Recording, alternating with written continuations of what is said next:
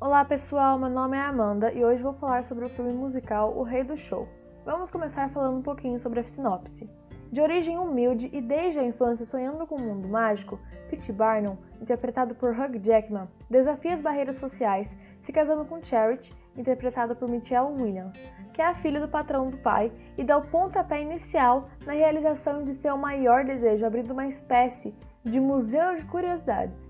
O empreendimento fracassa, mas ele logo vislumbra uma ousada saída: produzir um grande show estrelado por freaks, fraudes, bizarrices e rejeitados de todos os tipos.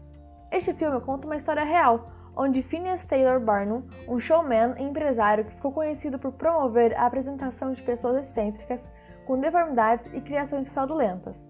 Também fundou o circo que se tornaria o Ragland Bros and Barnum and Bailey Circus. Marlon nasceu humilde, mas com sonhos gigantescos, e ainda menino apaixonou-se pela filha do patrão de seu pai, o que tornaria um romance proibido. Ainda assim, ele venceu na vida e voltou para buscar Charity, casando-se com ela.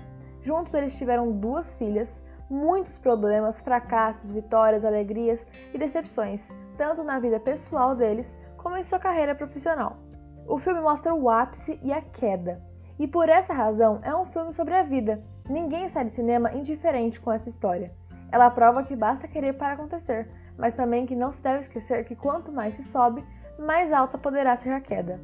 Este musical é dirigido por Michael Gracie. Ele foi muito, muito, muito bem elogiado em relação à direção incrível, tirando o fato de todas as coreografias, figurinos, músicas e etc. são impecáveis. O filme O Rei do Show já concorreu a três prêmios na, no Globo de Ouro.